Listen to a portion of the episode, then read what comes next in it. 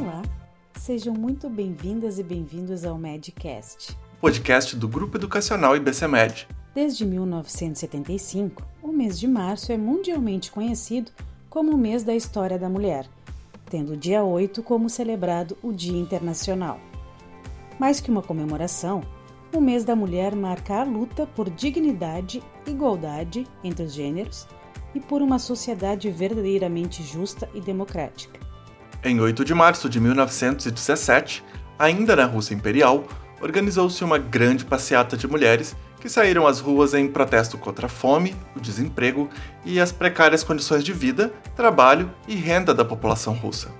Operários metalúrgicos acabaram se juntando à manifestação, que se estendeu por dias e acabou por ser o ponto de partida da Revolução de 1917. A partir daí, o dia 8 de março passou a ser o Dia da Mulher, comemorado em todo o território da Rússia.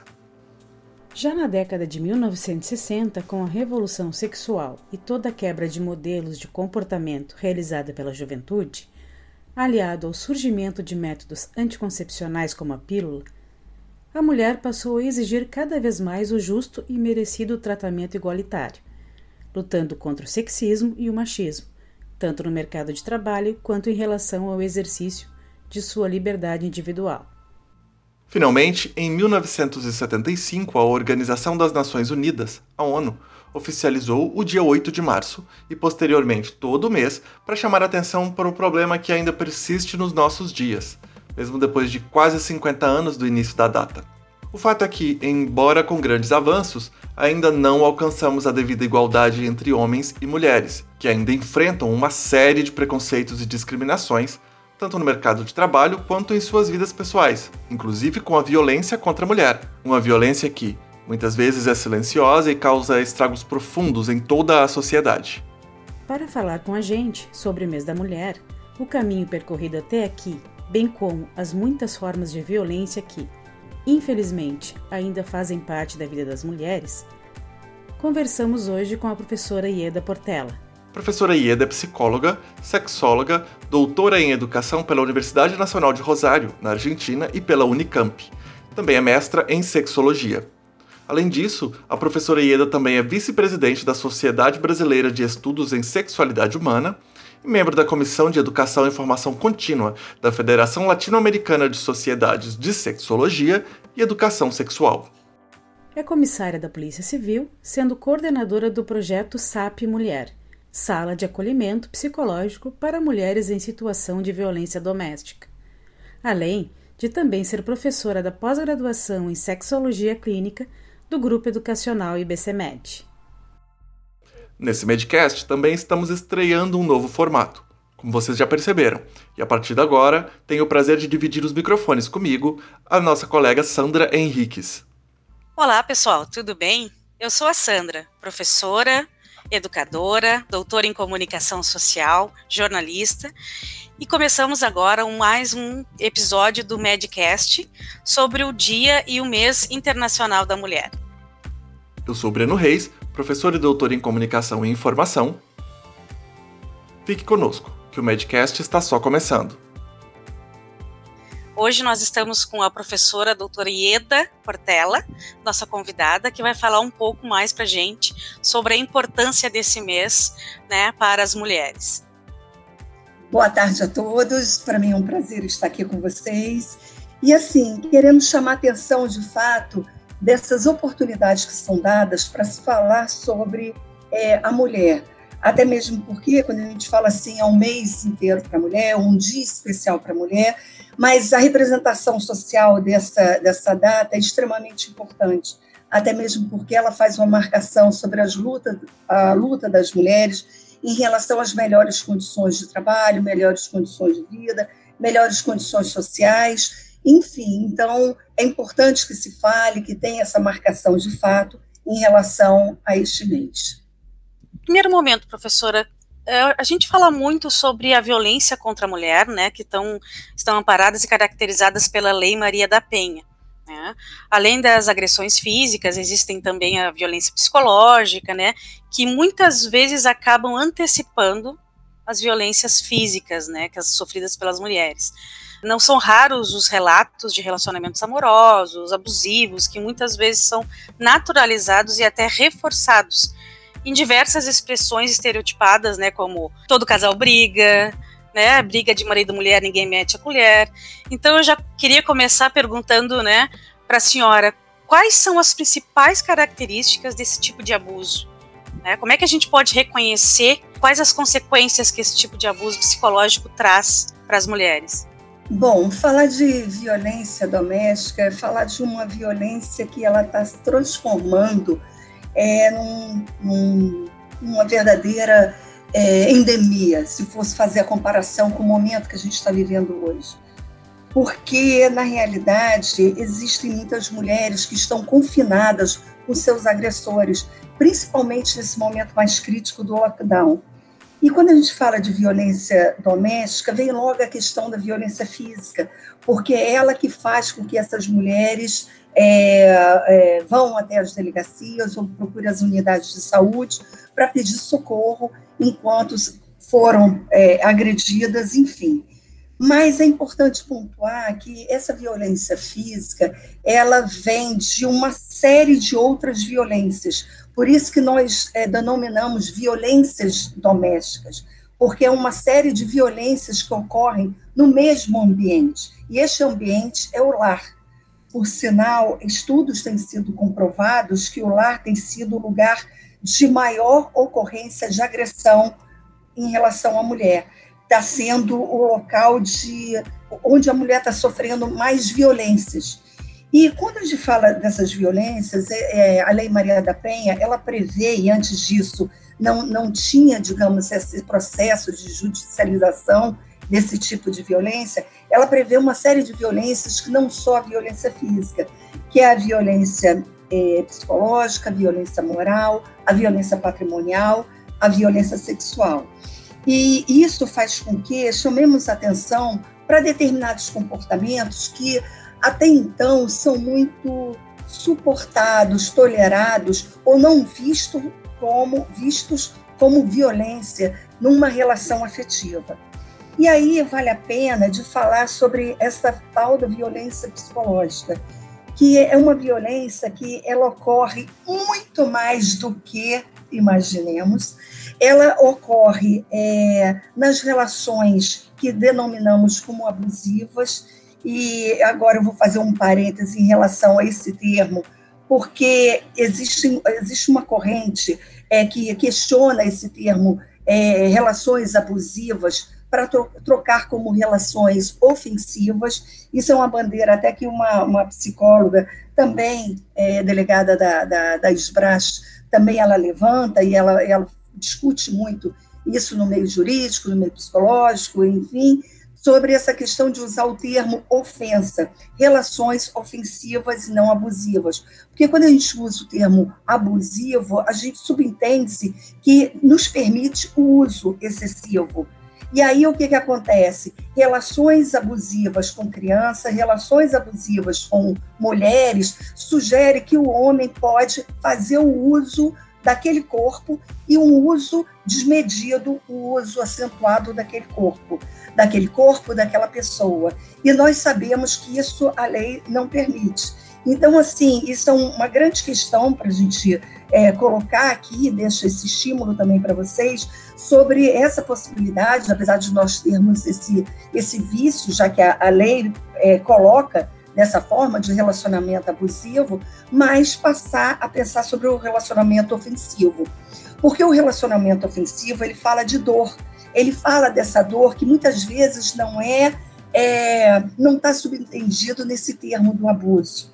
Então, assim, quando a gente fala sobre violência é, é, psicológica, a gente fala de uma violência gradual.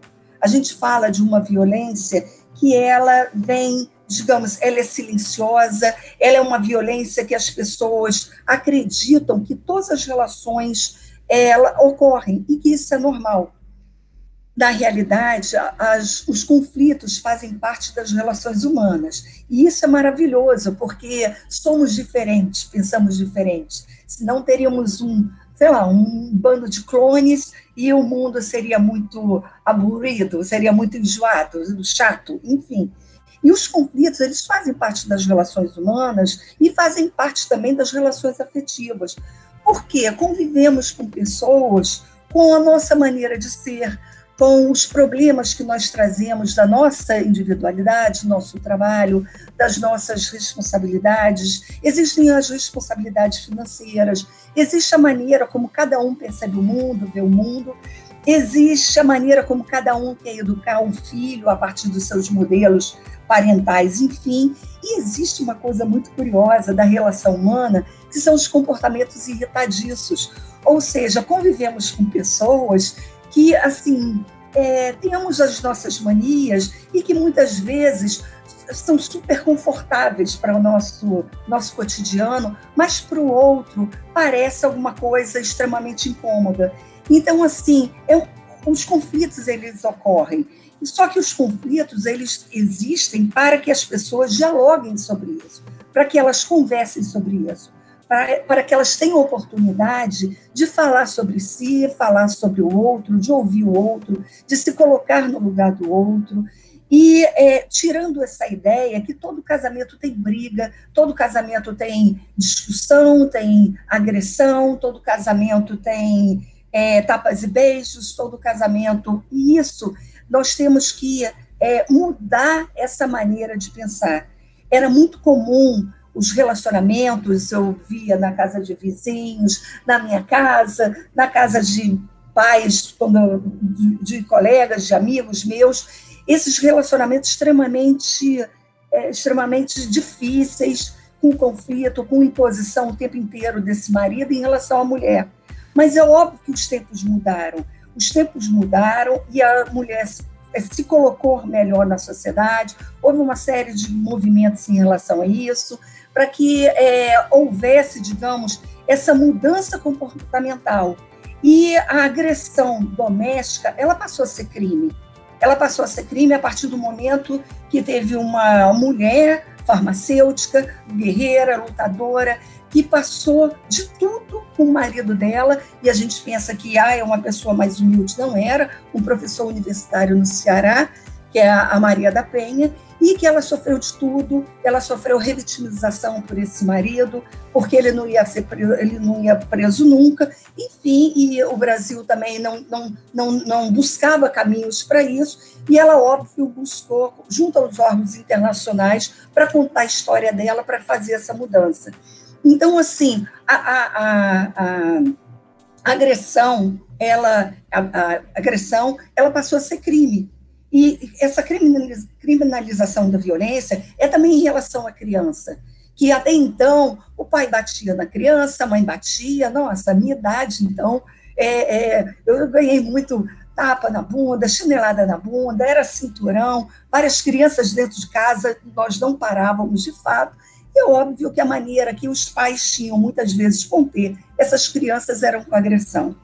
É, agressão é crime, crime em relação à criança, em relação à mulher, em relação ao vizinho, em relação ao amigo, em relação a qualquer pessoa. Nós não podemos ter essa cultura da agressão. E aí vem essa questão que eu vou pegar esse gancho para poder falar sobre essa essa cultura naturalizada da violência, porque viemos de uma cultura no qual o o, marido batia na esposa, a esposa batia nos, no filho mais velho, o filho mais velho batia nos filhos mais novos, os filhos mais novos batiam nos colegas das escolas, e ficava essa questão da cultura, ou seja, é, a questão do apanhar não, não era sinônimo de desamor, era sinônimo de controle, era sinônimo de educação. E nós trazemos essa cultura, e muitos de nós, da nossa geração, ainda têm essa cultura da naturalização da violência. Por outro lado, a mulher também né, tem aquela, aquela máxima né, falando do bela e recatada e do lar. Muitas mulheres foram educadas para ser boas, para serem permissivas, para obedecer, para poder ser uma boa esposa. Muitas mulheres ainda são preparadas para um casamento, preparadas, você tem que saber cozinhar, você tem que saber arrumar uma casa. E aí vem esse, também esse mito né, da, da mulher bela, recatada e do lar. Ou seja, essa mulher boa que ela permite que o marido tenha determinados comportamentos porque ela aprendeu isso também dentro de casa. Então, o que, que a gente percebe? É uma cultura é, que é, traz essa reafirmação desse homem enquanto é, macho, enquanto poder, que está toda hora reafirmando esse poder, e toda hora que ele é ameaçado por uma mulher que deixa de obedecê-lo, ou que deixa de fazer é, alguma coisa que lhe agrade, ou que deixa de. É, ou que faz alguma coisa que, digamos, questiona a autoridade dele, é, este homem se sente ameaçado. E o que, que ele faz? Ele, como ele não teve, muitas vezes, a cultura do diálogo, se ele não aprendeu isso lá atrás, fica muito difícil ele reproduzir isso nas relações dele, principalmente nas relações domésticas, porque ele acredita que muitas vezes ali é uma forma de lidar com esse comportamento. Então, existe um fator cultural aí muito forte, que é a questão do machismo baseado no patriarcado, na qual o homem tem poder sobre a mulher. Há bem pouco tempo, até é, 1940, o, o, a mulher era, era o domínio da mulher era do pai e depois passava para o marido. E se não ficava nem com o pai nem com o marido, ia para o padre, ia para a igreja, porque tia Carola tinha que ser aquela tia que era, não poderia olhar para ninguém, tinha que rezar. Ou ia virar freira ou ia ser Carola de fato, frequentando igrejas ou algo parecido. Então, assim, óbvio que os tempos mudaram. Só que qualquer mudança comportamental, isso demora muito tempo por isso que nós temos que falar sobre violência doméstica, nós temos que falar sobre violência contra a criança, porque isso foi, é, de alguma forma, é, é, baseado nessa cultura. Professora Ieda, parece então que a violência contra a mulher ela é um fenômeno multidimensional. Não é que tem várias causas e vários elementos que acabam influenciando a ocorrência dessa violência, tanto física quanto a psicológica. Claro que a violência física ela é muito mais evidente, não é? E a violência psicológica muitas vezes passa desapercebido. Quais são as principais causas, o que, que gera a violência psicológica contra a mulher e como é que a gente pode identificar esse tipo de ocorrência? Bom, puxando né, esse gancho de você falar sobre a violência psicológica, o que, que muitas vezes acontece? Acontece que este homem é, é, é, se ele tem essa cultura toda de domínio, é óbvio que ele vai querer uma mulher que já na relação de namoro, já na relação de envolvimento, o que, que ele vai buscar nessa mulher? Ele vai falar para ela deste encantamento, vai falar para ela que é, quer que ela seja a mãe dos filhos dele, vai falar para ela que a mulher minha não trabalha, ah, vai falar que ah, não, eu quero que você tome conta da casa, deixa que o trabalho eu faço. E essa mulher, muitas vezes, se ela tem essa cultura também patriarcal, é bastante é, é, internalizada no comportamento dela, ela vai se encantar por esse homem, porque ela vai falar: nossa, encontrei o caminho perfeito. Só que nesta relação, o que, que a gente percebe? A gente percebe muitos homens que eles, é, é, já no namoro, eles começam com a questão do controle. Tá certo que existe uma, uma máxima, né, principalmente quando a gente fala de psicologia evolutiva, que a mulher busca neste homem a questão da proteção. E nós buscamos mesmo, tanto é que existem muitas mulheres que são apaixonadas por homens de fardas, os homens de poder, enfim, porque acreditam que são homens simbólicos da proteção. Só que é, tendemos a confundir proteção com controle. Então, o que, que acontece? Esse homem ele passa a, a, a, tomar conta dessa roupa que a mulher vai sair, a falar que não gosta de determinada roupa dela. E como ela está nesse processo de enamoramento, o que, que acontece? Ela vai lá e troca, achando, ah, que besteira, eu vou trocar de roupa. Se ele não gostou, gostou dessa saia, eu vou colocar outra roupa. E ele começa com essas é, solicitações, e é óbvio que a característica da violência psicológica principalmente, ela é cíclica. Ela é um, um episódio de imposição, de coerção, mas também vem um episódio de afetividade. Então, a mulher fica muito confusa nessa, nesses comandos ela não consegue entender. Ah, ele não gosta que eu pinto minhas unhas de vermelho. Ah, ele ele falou que eu não, ele não gosta das minhas amigas, ele não gosta que eu saia com determinada pessoa, ele não gosta que eu fale com determinadas pessoas no WhatsApp. Ele agora está começando a, a, a, a, olhar o meu telefone celular, que ele acha que o relacionamento tão bom tem que ser de confiança, que eu tenho que passar todas as minhas senhas para ele para ele poder ter acesso. E eu quero que ele acredite que eu não vou traí-lo, que eu não tenho nada com ninguém, e eu vou acabar cedendo. E é uma sessão, é uma sessão que a mulher vai fazendo e ele fazendo essas imposições. Isso é o início desse processo. Tá, então só para a gente deixar isso mais demarcado, qual que é o limite entre o ciúme, o zelo, o cuidado e um comportamento abusivo, um comportamento ofensivo e de controle e violência psicológica contra a mulher? Bom, é, é uma pergunta óbvio complexa, mas bem interessante. Assim, qual é esse limite? Esse limite, na realidade, é, é pouco perceptível para a pessoa até mesmo porque ela está envolvida nesse processo de apaixonamento, namoramento, enfim. Estudos já colocam que 40% da capacidade produtiva racional de uma pessoa que está em processo de apaixonamento, ela deixa de fato de, de se concentrar, ela deixa de perceber muitas coisas de forma racional. E todos nós já nos apaixonamos e sabemos o quanto idiota nós ficamos, e é uma idiotice maravilhosa, deliciosa, a partir do momento que, é óbvio, o outro corresponde com uma forma de amor.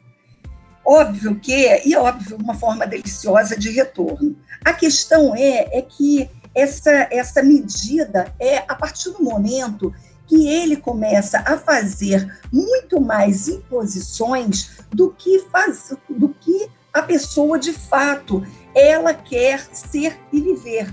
Ela começa a, a, a achar desagradável determinados comportamentos dele, mas ela acaba relevando.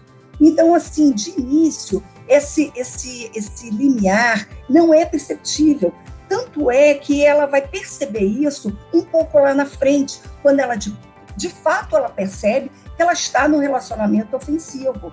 Por quê? Porque ele seduz, ele traz flores, ele traz é um saco de bala Juquinha da rua, ele traz um presente para ela, ele programa final de semana, mas esse processo de é, é, coerção, de controle, é alguma coisa bem curiosa, porque eu chamo a atenção muito das pessoas para aquela ideia que ciúmes não é sinônimo de amor.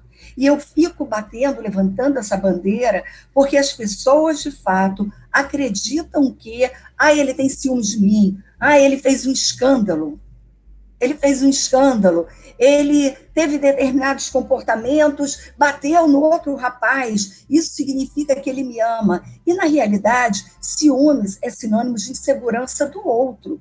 Ciúmes é alguma coisa extremamente desagradável, que mostra posse sobre o outro. Se de fato há uma ameaça real daquele relacionamento, isso tem que ser conversado, não tem que ser uma, uma, uma, atitude reativa ao ponto dela acreditar que ah, ele não me deixa sair com determinadas pessoas porque ele tem ciúmes. E aí, quando você começa a perceber que você está deixando de ir nos lugares ou, por exemplo, uma coisa que é muito comum, a namorada ou a esposa faz uma programação é, no final de semana com a família, o que, que acontece? Ele ou está com dor de barriga, ou ele fala que quer fazer uma outra programação, ou ele boicota aquele tipo de coisa, e aos poucos ela vai se desculpando é, é, das atitudes dele para todo mundo. Por quê? Porque ela já percebe que ele, digamos, ele tem um temperamento difícil. Como assim temperamento difícil? A gente está para se relacionar com o outro para ter prazer com o outro. E esse prazer é um prazer de, de, de amor, de felicidade, de bons momentos, não é de sacrifício. Né? Eu, eu nunca mais esqueci um, uma paciente que eu tinha lá no Rio, que ela tinha um relacionamento com um marido extremamente cruel, extremamente ruim, e é, depois de bom tempo nessa terapia, eu vim entender que ela não deixava ele, porque ela fez promessa para a mãe dele antes de morrer, que não deixaria, que ia tomar conta dele. Então a gente percebe também que existem mulheres que elas acabam é, é, ficando numa, numa, num relacionamento na qual ela acredita que possa mudá-lo. Ah, ele vai mudar, e depois que nós ficarmos noivos, ou depois que a gente passar a morar juntos, ou depois que nós casarmos, ele vai mudar. E não muda, piora. Isso é fato. Ninguém muda ninguém. Mas a mulher, ela jura que ela acredita que ela possa mudar. Ou depois daquela briga que ela fica emburrada, fica chateada, ele vai mudar. E não muda. O ciclo da violência, que é um fenômeno muito comum dentro da, da violência doméstica, que é a fase da tensão, é a fase quando ele chega, está próximo, tal, que começa a tensão, os questionamentos, o aumento do volume da voz, aquela coisa toda. Aí tem a explosão, que é a fase da agressão, ou da, da, da, da daquela gritaria, daquelas ameaças, e depois vem uma fase da calmaria, que é a fase da lua de mel. E muitas vezes essa lua de mel não existe porque ela não é dita.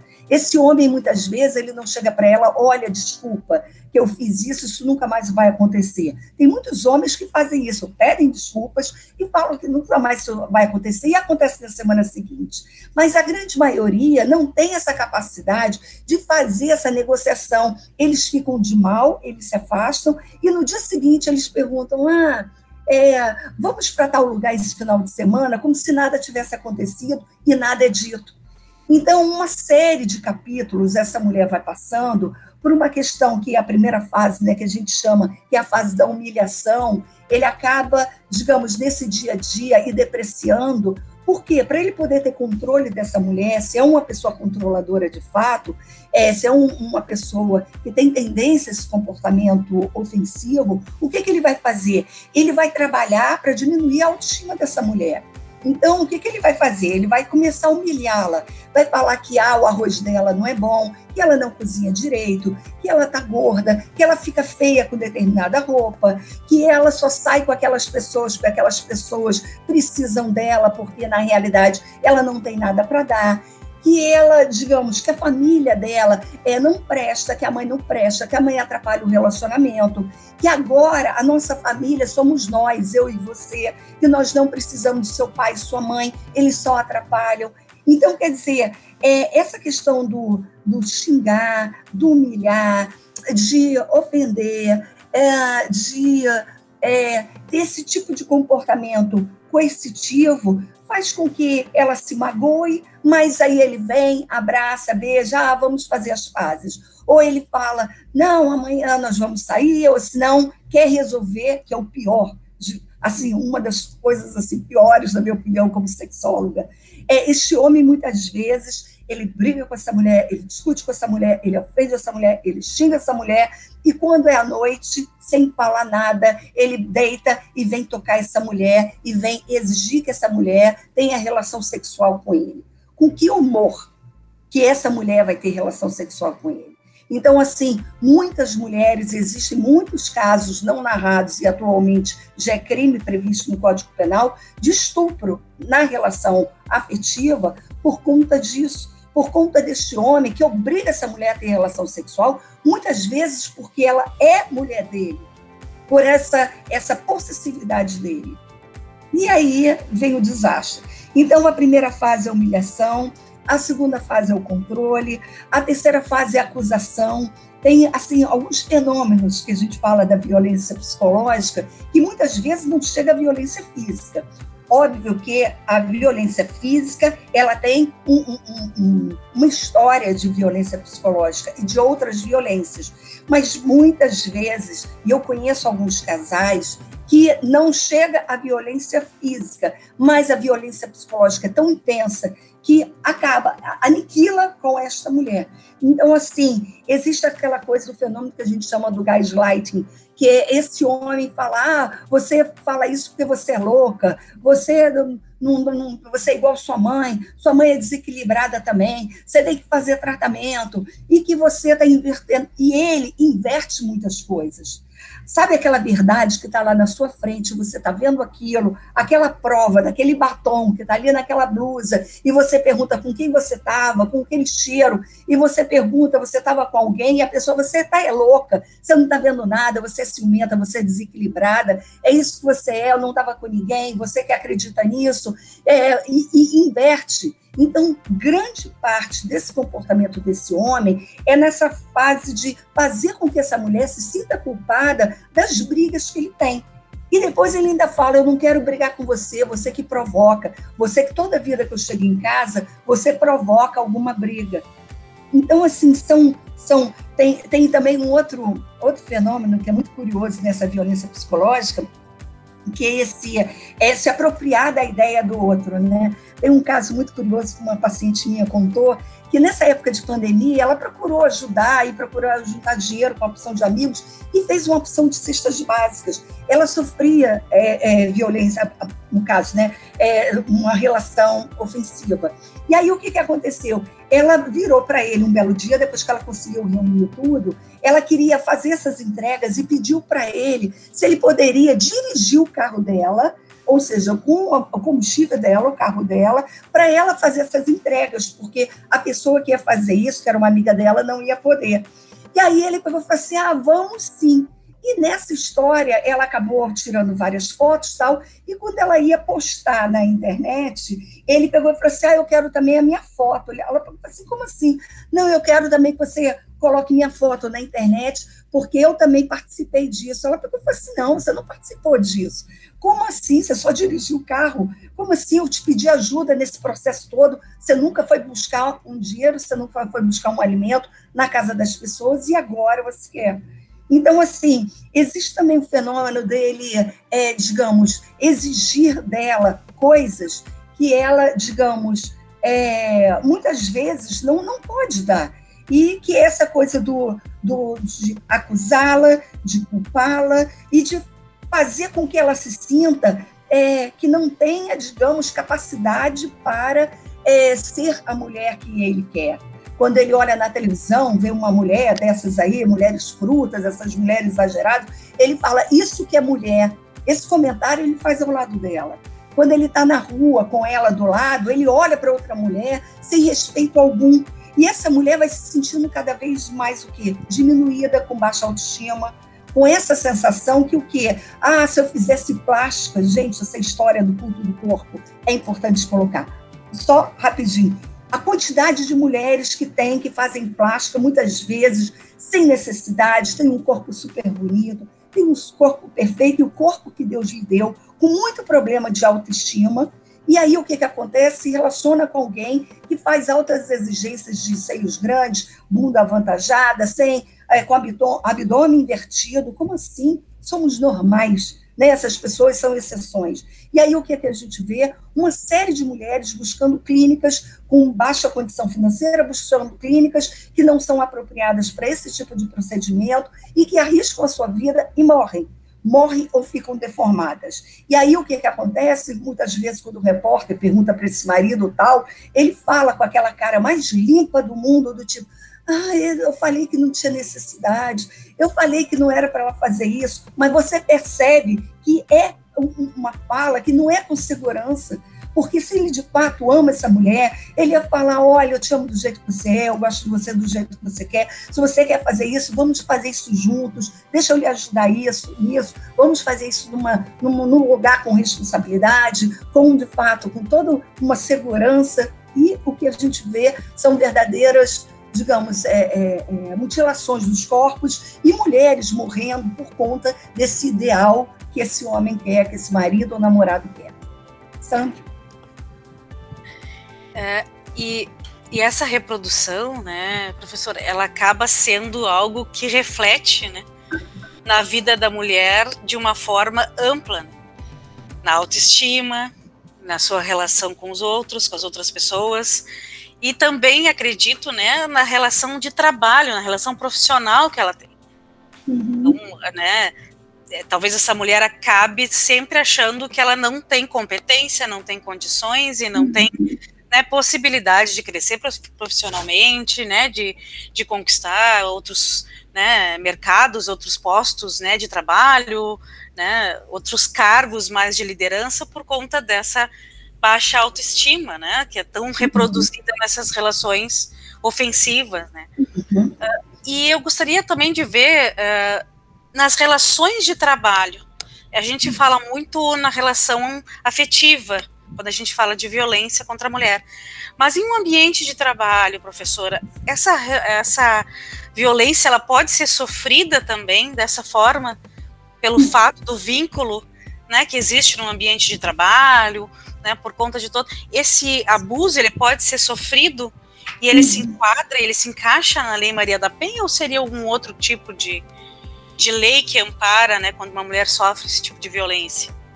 É, a Lei Maria da Penha, ela prevê essa, esse processo de judicialização quando tem a ofendida, no caso, né, a, a, a pessoa que está em questão é uma mulher, e isso ocorre nas relações dela afetivas, é, sendo um ambiente doméstico ou não. Porém, nesse ambiente de namoro, sendo dentro de casa ou não, mas que tenha essa ambiência familiar. Quando a gente pensa no ambiente de trabalho, a gente tem um outro foco nisso, porque é, a não ser que esse homem trabalhe com essa mulher. E aí você vê a reprodução desse comportamento também no ambiente de trabalho, tranquilamente, sem nenhuma culpa. Porque, inclusive, vários casos dessa natureza, o que eu observei é que as pessoas são permissivas, já que ele é marido dela. Então, assim, dando início assim, à, à tua fala né, sobre essa baixa autoestima, óbvio que essa mulher, quando ela adoece, quando ela fica já codependente desse homem, quando ela já fica nesse processo de, é, é, de eminência, de ser abandonada por ele e ser extremamente dependente dele, ela está sofrendo uma série de, digamos, de sintomas que ela, é, esses sintomas ela leva para o trabalho em outros ambientes. Tanto é que ela deixa de se relacionar com muitas pessoas socialmente. Ela deixa de ir numa igreja, até mesmo porque ele não quer. Ela deixa de ir num clube, até mesmo porque ele não quer que ela vá sozinha. Ela deixa de frequentar a família, porque ele acha que a família interfere.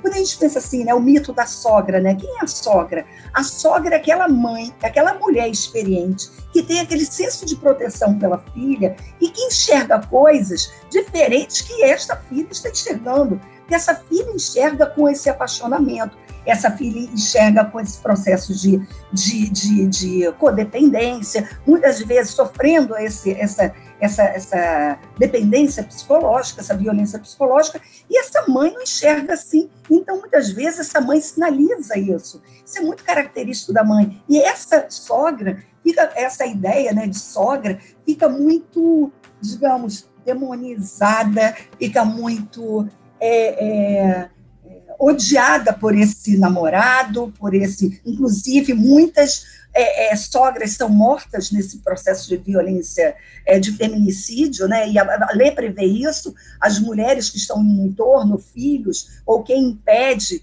é, também aumenta a pena em relação a isso. Então, assim, essa mulher ela leva todos esses sintomas de baixa autoestima, de comportamentos é, é, é, de isolamento, de tristeza, de comportamentos depressivos, transtorno depressivo, é, é, comportamento ansiogênico, e óbvio que ela leva para outras esferas, inclusive para a atuação do trabalho dela.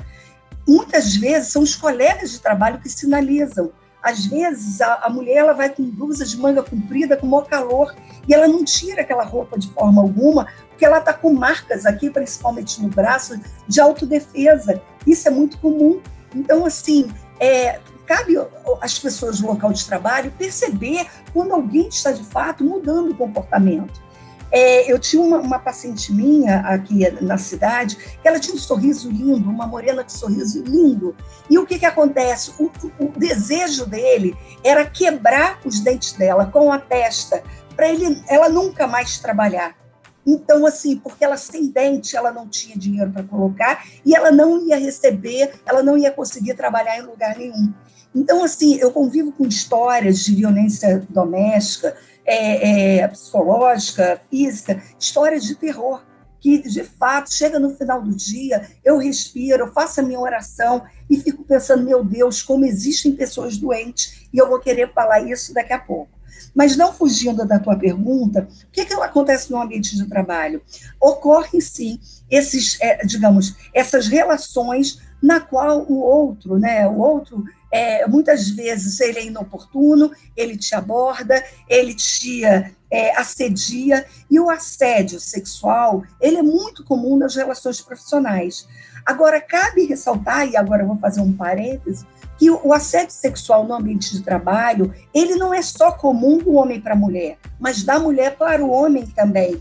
Então, é, já entra em outra característica que vale uma live fantástica sobre isso, porque muitas mulheres também que são é, é, são controladoras, que são é, possessivas, elas acreditam que muitas vezes você trabalhando com um colega e tem uma sintonia maravilhosa de trabalho com ele, ele vai ser um excelente companheiro, ele vai ser um excelente marido, diferente do traste que eu tenho lá em casa, ou tudo que eu queria. E, na realidade, nós sabemos que nas relações profissionais, nós podemos entrar em sintonia com outro, sendo outro de qualquer gênero, enfim, e nós termos, digamos, uma produção fantástica de ideias, de, de produtividade, de resultados, assim, extremamente ricas. E que são pessoas que, às vezes, um olha, o outro pensa, o outro respira, o outro responde e, e, e a sintonia é tão grande que aquele projeto dá certo de uma maneira brilhante. E, na realidade, ele é muito feliz com você trabalhando, mas ele é muito feliz com a família dele, que é uma outra história. E ele não tem nada a ver o que ele vive ali na relação dele profissional com a relação em casa. Então, assim, o que, que a gente vê? Esse assédio sexual, ele ocorre da mulher para o homem, do homem para a mulher, óbvio, e também em relação às diversas identidades sexuais, não só homem e mulher, é claro, e, óbvio, cabe a nós pontuarmos isso. Toda empresa, ela tem todo um processo de, é, é, é, de punição gradual, e qualquer tipo de assédio sexual, ele tem que ser comunicado. Eu me lembro que eu trabalhava num determinado lugar no Rio, era um colega policial, e ele sempre vinha com umas brincadeiras, umas coisas, que aquilo me incomodava, mas como eu vivia, eu estou há 30, é, vou fazer 30 anos como policial civil, eu sempre convivi com homens muito mais do que mulheres. E convivi com homens, com os homens do jeito que eles são. Falam palavrões, eles são é, muitas vezes é, pouco educados, eles, eles peidam, eles arrotam, eles é, é, falam de questões sexuais e muitas vezes eles não filtram, porque eles me viam, muitas vezes, como policial e não como mulher. Eu achava isso ótimo, porque ali meu papel não era nesse sentido. Enfim, e ele, e esse colega vinha assediando, assediando, assediando, até que um belo dia eu estava trabalhando no computador e a sala estava vazia na administração onde eu estava, e ele deu bom dia tal, e ele veio por trás e colocou a mão no meu ombro e começou a fazer massagem. Aquilo me incomodou de uma tal maneira que foi visceral. A minha reação na mesma hora foi: por favor, tire as mãos de cima de mim. E o que, que foi que ele fez, como um bom assediador, que foi, ele forçou mais a barra e falou: ah, você está muito tensa, você precisa relaxar. Aquilo assim me causou assim um mal-estar tão grande. Óbvio que também eu, assim, ele nem merecia uma explosão, que aí eu ia dar muita confiança para ele. Eu peguei e falei assim: olha, você tira as mãos de cima de mim e você nunca mais coloque as mãos em cima de mim. Eu nunca lhe dei essa permissão. E ele foi se afastando e eu fui me levantando e falando para ele, da mesma altura que ele, sobre isso, uma questão de igualdade de poder. Nunca mais me toque, porque senão esse tipo de comportamento vai sair daqui e eu vou te denunciar. E é óbvio que ele ficou, ah, colega, da colega, essa coisa toda. E a maneira que ele pensa que se dane. Mas assim, em mim não toca. Então, nas relações também de trabalho, nós temos que perceber quanto essas questões dessas, dessas brincadeiras, que eles chamam de brincadeiras, mas esse tipo de assédio, ele começa muito num, numa uma, uma forma muito sutil, e quando você vai ver, óbvio que o outro está cada vez mais dando passo à frente. E cabe a você pontuar e fazer o corte nisso. Porque mesmo que ele seja o superior, no caso, né, uma pessoa superior à questão da hierarquia, você tem que dar o limite, porque isso é uma questão de respeito pessoal. E ainda tem aquele assédio, só para poder complementar, que não é o sexual, que é o moral, que muitas vezes é com todos numa sala, que é com você forçando uma barra sobre alguma coisa, impondo determinadas coisas que você não dá conta, e é óbvio que você tem que denunciar, porque isso também é crime, e nós devemos ter esse posicionamento. Cometer um crime, tem que denunciar. O mal tem que ser cortado pela raiz. Professora Ieda, pensando agora em relação ao papel de das e dos profissionais de saúde no sentido de identificar uma mulher que é vítima de violência tanto física quanto psicológica, como é que então é possível ocorrer essa identificação? Quais são os sinais mais evidentes, além de, claro, traumas físicos, não é? E como é que esses profissionais e essas profissionais da área da saúde podem identificar e qual é o papel no sentido de uh, dá para denunciar, é necessário que uh, a denúncia conte com o consentimento da vítima? Qual que é o papel do profissional da saúde e da profissional de saúde nessa, nesse contexto? Bom, é, quando se fala assim da mulher buscar o sistema de saúde, não vai buscar a delegacia, vai buscar o sistema de saúde. É, às vezes é uma mulher que está com uma depressão, às vezes é uma mulher que está com um transtorno é, é, de ansiedade, ela está com transtorno de sono, ela está com uma disfunção sexual. É muito comum a mulher que sofre, e é importante pontuar isso, que ela sofre de, de, de ofensa sexual, ela tem transtorno sexual, que é o transtorno é, é, de, de, desejo sexual hiperativo, de ter baixa libido, de ser anorgásmica, é, enfim, existe uma série de, de complicações emocionais e físicas que essa mulher muitas vezes vai buscar o sistema de saúde para buscar solução. Óbvio que é, é, o que, que, a gente vê, né? Muitas vezes os médicos é, trabalham com sintomas, né? Eles não querem saber das causas. Então, assim, é, é muito triste porque é, isso é um, é um, problema da formação de muitos profissionais de saúde que não tiveram determinadas disciplinas, como disciplinas relacionadas à sexualidade humana, é, disciplinas relacionadas à questão da violência, da questão social, questão de gênero, é discutir sobre isso, violência de gênero. Então, muitas vezes ele não tem escuta porque é, é, às vezes ele não olha nem para aquela paciente. Mas digamos que for no consultório particular, que ele possa ainda ter mais uns 5 ou 10 minutos com aquela paciente. Óbvio que ele ouvindo ou ele percebendo que as causas dessa, dessa, é, é, desse sintoma que ela está apresentando está, é, digamos, é, sinalizando uma violência, violência física, violência é, psicológica, moral, enfim, óbvio que ele tem que denunciar. Cabe a ele, ao vizinho, ao irmão, ao primo, qualquer um pode denunciar violência psicológica e violência é, é, é, física. Por quê? Porque qualquer um pode chegar numa delegacia e denunciar, qualquer um pode denunciar via delegacia online. Nós sabemos que em vários estados do Brasil já tem essa delegacia online. E essa coisa que, assim, briga de marido e mulher não se mete a colher, isso é ler do engano, porque nós devemos meter a colher sim. Isso ficou no passado. Então é importante colocar que os profissionais de saúde, eles precisam ter essa escuta para que eles possam orientar essa essa mulher é, é para ela buscar ajuda. E existe o 190, existe o Disco 180 para orientar essas mulheres, existem as defensorias públicas, elas não precisam necessariamente ir numa delegacia, elas podem procurar a defensoria pública, elas podem procurar é, é, na realidade, é, é, eles, esses centros de ajuda, do Centro de Referência de Atendimento à Mulher municipais, que a grande maioria dos municípios tem, elas podem procurar órgãos, órgãos estaduais que cuidem para ela poder saber conforme ela vai é, lidar com isso como ela vai sair disso.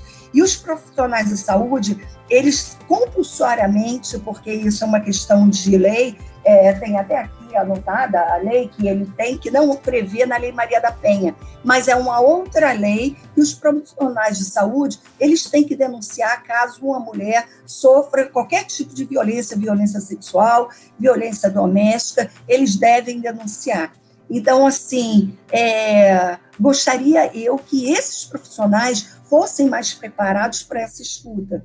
Mas nós estamos num momento tão tão delicado, e isso não tem a ver com a pandemia, tem a ver com a formação deles. Porque antes da pandemia, eu já via psiquiatra atendendo pacientes sem nem olhar para ela, só ouvindo os sintomas e já prescrevendo.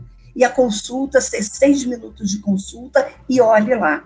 Então, assim, é, quando a gente fala de profissionais de saúde, é, temos que pensar em profissionais de boa qualidade de saúde, porque existe uma grande parte de profissionais de saúde, porque eles, além de eles não terem essa escuta, eles, na minha, opini na minha opinião, eles de saúde, eles não têm nada. Principalmente questionar, aí vem questionar esse lado é, é, profissional. E aproveitando essa questão né, dos profissionais, né, no atendimento, que é super importante, isso que a senhora comentou e né, trouxe para gente. Uh, quando a mulher ela chega na delegacia para fazer essa denúncia, né, uh, ou em outros, um, outros órgãos, né, que a senhora comentou, uh, ela tem um atendimento pós, que é prestado pós essa denúncia, né? Por exemplo, ela vai e denuncia o agressor, ela, né, a agressora, ela vai e faz a denúncia. Sai da delegacia, volta para sua casa. Muitas vezes o agressor ele até uh, se afasta da vítima, né, por conta dessa denúncia. Depois de um tempo, essa vítima, muitas vezes, infelizmente, vai lá e retira a queixa. E o agressor acaba voltando para a vida dela.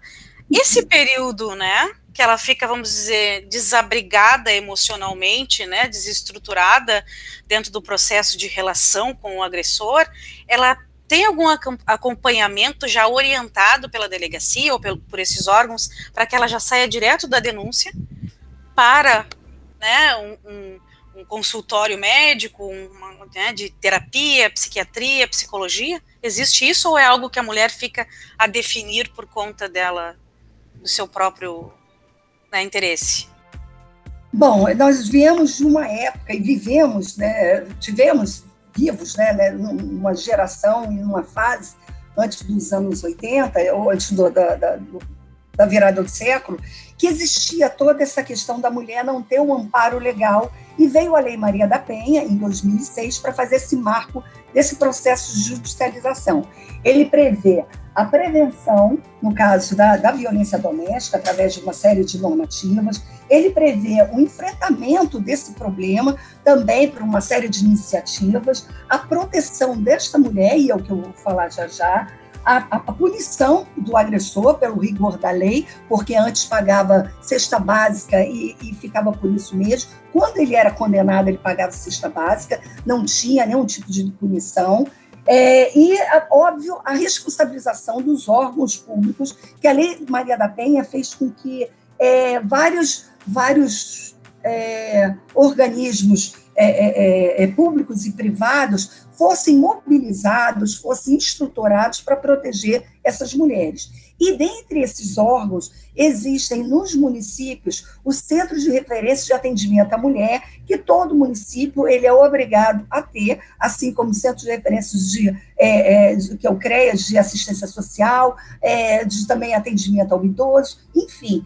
O que, que acontece? Quando a pessoa chega numa delegacia, e é óbvio que nós saímos do zero para irmos construindo esses, digamos, esses aparatos todos de 2006 para cá, atualmente, quando a mulher chega na delegacia e faz a denúncia, ela vai ou porque a viatura da Polícia Militar que ela chamou levou, ou pela viatura da Guarda Civil a levou, enfim, ela chega lá e faz a denúncia, às vezes o, esse companheiro é levado ou não, às vezes ele foge, enfim, e ela faz a denúncia. Quando ela sai de lá, ela já assina a solicitação de medida protetiva, se ela achar necessário. E a Lei Maria da Penha, ela tem uma série de previsões quando ela, ela faz essa medida é, protetiva de urgência.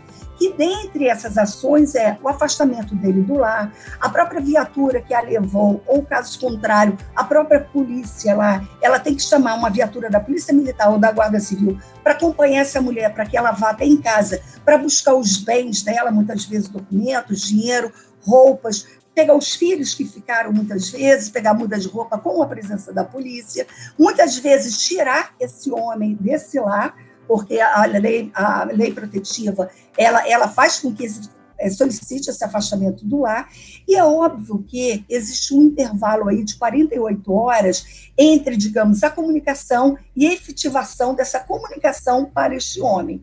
Mas essas medidas imediatas, ela já consegue é, no Brasil, existem vários lugares que se chamam casas-abrigos, são poucas, mas existem nos estados. Você, se você procurar na internet, você não vai procurar um endereço. São lugares protegidos pela justiça, que se essa mulher está numa condição de extrema vulnerabilidade, o que, que acontece? Ela vai para essa casa-abrigo.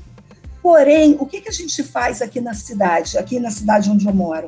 Eu vim para cá e quando eu, eu, desenvolvi esse projeto aqui, que é um projeto pioneiro dentro da Polícia Civil, eu abri um serviço de de saúde, de psicologia dentro de uma unidade policial, e isso é, é, é, é, assim, fazer esse marco, não tem nada a ver com justiça, justiça é outra história, projeto Violeta é outra história, eu estou falando de assistência psicológica.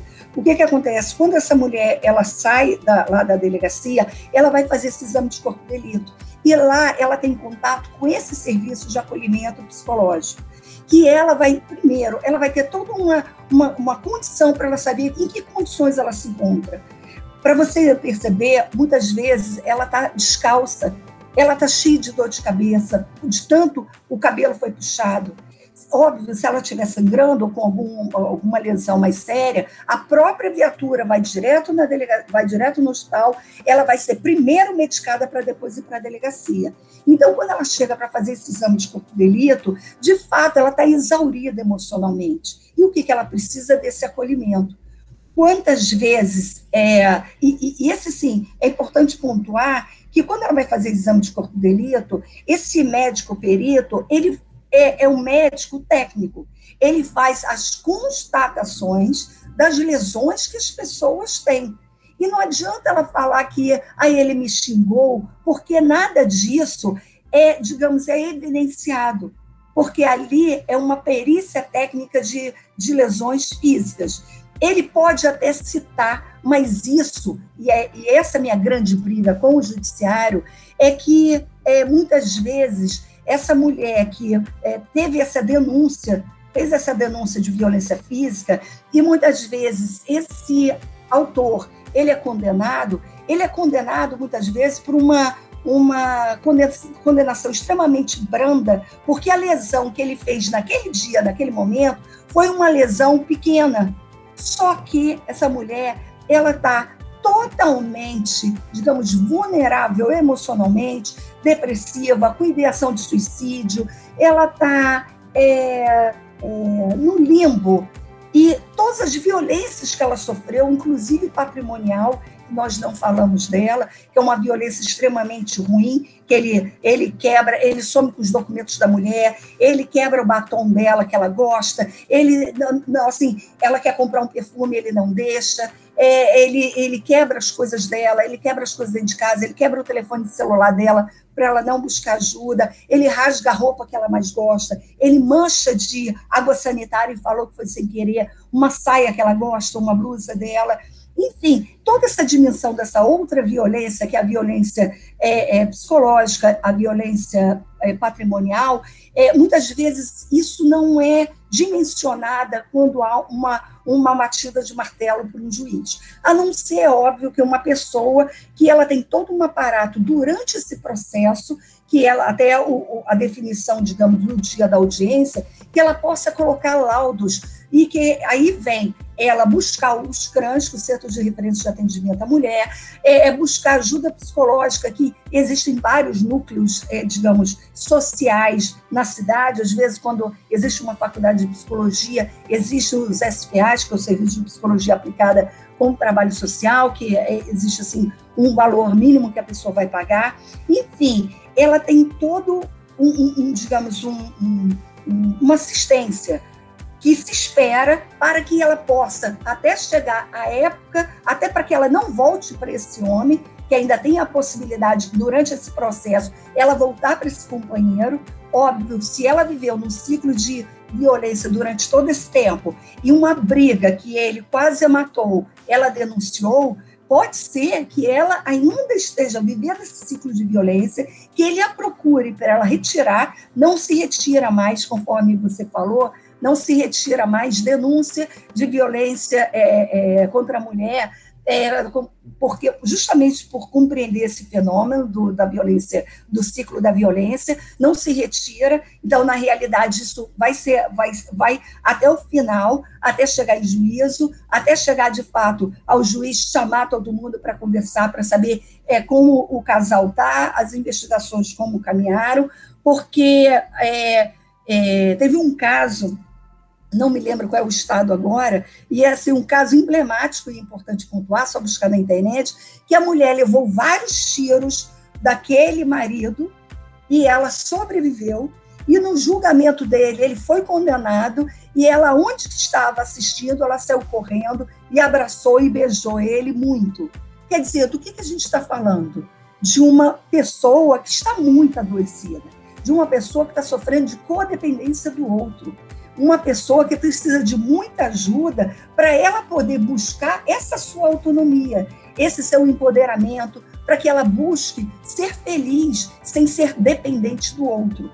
Que a pior coisa que tem é a dependência. Você ser dependente de um companheiro, o companheiro ser dependente seu, nossa, as relações humanas, elas têm que ser relações extremamente saudáveis, na qual somos independentes e quando, quando estamos juntos, coabitamos, conversamos, somos cúmplices, é, temos relacionamentos saudáveis, nos respeitamos, mas existimos como seres individuais sempre. Então, assim, é, é, é, é triste como a gente percebe nessas relações essa constante ameaça do, da quebra do vínculo, né? que é o abandono. Ah, se você continuar assim, eu vou te deixar. É, uma coisa que é perversa também é o silêncio. Olha, eu vou falar aqui uma coisa, a pior coisa que tem é dormindo com o inimigo.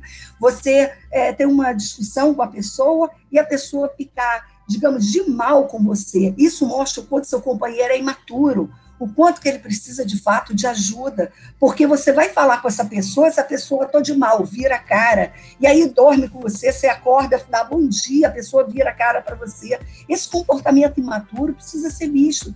Esse silenciar ou esse ficar de mal, isso ele está te mostrando que assim, olha, se você continuar desse jeito, eu vou te abandonar. Se você continuar desse jeito, eu vou continuar com essa quebra de vínculo. E aí a mulher, o que, que faz? Ela faz de tudo para que ele o perdoe. E aí se sujeita a tudo.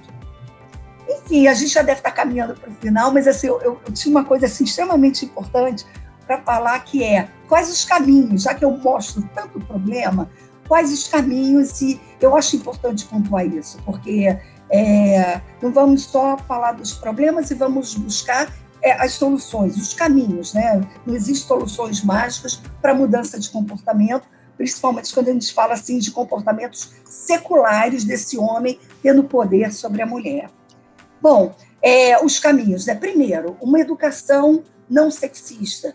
Nós é, é aprendermos a ensinar para os nossos filhos a, a, a ter uma, uma, um relacionamento entre pessoas e não entre homens e mulheres, com essa demarcação tão forte como homem brinca de, de, de carrinho e menina brinca de, de, de casinha. Nossa, nós temos que aprender ou ensinar nossos filhos a maternagem, ou seja, a eles aprenderem como cuidar de uma criança, que no termo do pai é uma paternagem. Ele, ele tem que aprender a lavar um banheiro, a cuidar de casa, a ser responsável pelas tarefas de casa. Porque também nós viemos de uma época passada que existiam profissionais que trabalhavam dentro da nossa casa. E eram profissionais que trabalhavam, às vezes, por nada, só por ter onde dormir, ter o que comer, e eram verdadeiros escravos nossos. Esse profissional existe cada vez menos e ele é cada vez mais caro no mundo moderno. E aí o que, que acontece? E aí o homem ele vai buscar sua independência. E ele vai buscar sua independência e vai morar sozinho. Como morar sozinho? Se ele não sabe passar uma roupa, se ele não sabe cuidar de casa, se ele não sabe. E aí o que, que a mãe aconselha? Olha, você tem que casar, porque você tem que ter uma mulher para cuidar de você. Olha a, a, aquela ideia que é passada e que o homem acredita. Ele não quer uma, uma companheira, ele quer uma empregada doméstica. Quantas vezes eu não cheguei para colega meu no trabalho, ele falando: Ah, tô com uma novinha, tô com uma novinha tal. Eu falei assim: Ué, mas e tua mulher tal? Não, minha mulher, a mulher. Ué, mas ela não ela sabe disso? Não, claro que não. Não, mas às vezes eu pergunto, né? Sou perversa nisso. Eu pergunto: Não, mas ela também tem novinho, ela também tem namorado. Que é isso, Ieda? Tu acha que minha mulher não sei o quê? Não, como assim? Você tem novinha, ela não tem? Como assim? Mas muitas vezes ele fala: não, minha mulher, minha mulher deixa meu pratinho quente lá no micro-ondas, eu chegar e só ligar. E eu falo verdadeiramente para eles, assim, então você não tem uma mulher, você não tem uma esposa, uma companheira, você tem uma empregada doméstica. Talvez saia mais barato você ter uma empregada doméstica, aí você pode ter as mulheres que você quiser. Então, nós temos que parar com esse discurso sexista de ficar apoiando que homem é, tem que vestir azul e mulher tem que vestir rosa, que isso é a coisa mais idiota no mundo de hoje que pode se ouvir. Então, assim, é, mulheres, mulheres são competitivas, mulheres jogam videogame, mulheres jogam bola, mulheres fazem tudo que os homens fazem. E os homens são capazes de fazer tudo que as mulheres fazem e fazer muito bem feito. Então, assim, essa educação é, é, em sexualidade, não só no nosso ambiente doméstico, como também nas nossas relações. A educação em sexualidade na escola, na educação é, em todos os níveis, inclusive no ensino superior. Tem que ter uma disciplina de sexualidade, gênero, educação, nas, em determinadas profissões, na medicina, é, é, na sociologia, é, na, na, na, psicologia, na fisioterapia, na assistência social, na engenharia, em todas as profissões, porque as pessoas têm que compreender que falar de educação de sexualidade não é ensinar ter relação sexual, eu digo, pelo amor de Deus, não fale isso perto de mim, isso é um absurdo. Nenhuma pessoa adulta vai ensinar para uma criança de que tem que pegar o pênis e enfiar numa vagina. Isso não acontece, a não ser que sejam pessoas perversas, que sejam pessoas, digamos, desequilibradas, que sejam pedófilos disfarçados de professores. Fora isso, não existe essa irresponsabilidade. Sabemos que existem vários tipos de conhecimento para várias faixas etárias. Isso já é estudado, a ciência já coloca isso. Então, assim, ler do engano que falar de educação sexual nas escolas é, é, é, é despertar a garota para a sexualidade. Eu já atendi diversas crianças, adolescentes, que elas é, só souberam que estavam sendo abusadas depois de anos que elas estavam sendo ofendidas pelo próprio pai que elas estavam sendo ofendidas pelo avô, pelo primo. Então, assim, elas muitas vezes souberam disso na escola, quando uma professora falou. Então, se isso não fosse dito na escola, como que elas iriam saber? Porque o pai, quando faz carinho, ele faz carinho e, e, e vai tocando esse corpo, e é agradável. Só que ele começa a tomar banho com essa criança, ele começa, não que é, pai não possa tomar banho com criança. Claro que não, não é nada disso. Mas é essa questão de tocar essa criança nessas partes íntimas, estimulando essa criança e fazer com que ela toque também nas partes íntimas dele, de fazer essa importunação sexual. Então, é, isso precisa ser dito cedo para a criança, que o corpo dela a pertence, que ela tem que ter cuidado com esse corpo, que ela tem que é, cuidar desse corpo, tem que fazer carinho nesse corpo e tem que ter cuidado que determinadas partes não podem ser tocadas até uma determinada idade, quando ela compreender de fato o que é ser adulto, o que é ser jovem, enfim. E que determinados carinhos são carinhos ofensivos e abusivos, sim Bom, professora Ieda, infelizmente a gente está chegando ao final deste Medcast especial Mês da Mulher. Uh, com certeza, se a gente tivesse mais tempo, a gente poderia até fazer uma série de conteúdos, o que pode ficar para uma próxima oportunidade.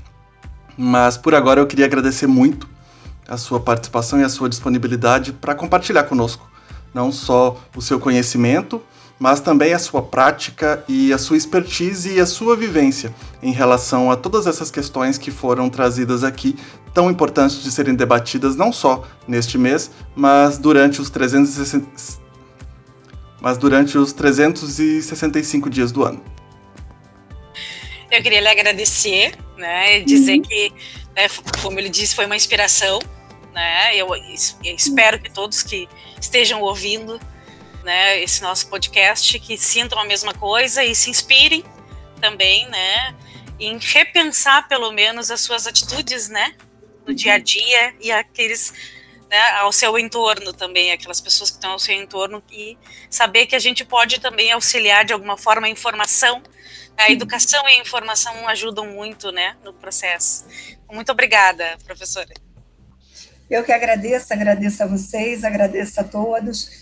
E assim, que possamos ter uma sociedade mais justa, uma sociedade mais respeitosa, que nós possamos aprender que é, agressão não é forma de resolver problema, que ciúmes não é sinônimo de amor, e a melhor forma de nós vivermos é, em paz é através do diálogo, é conversando, é através de um processo empático, enfim, é, construindo de fato um mundo melhor e cada um no seu espaço, no seu microcosmo, para que esse mundo isso reverbere e que tenha de fato um mundo melhor é, de respeito mútuo. E deixo um grande beijo para vocês. Bom, então é isso. O Medcast especial Março, mês da mulher, fica por aqui. Muito obrigado pela companhia e até o próximo Medcast.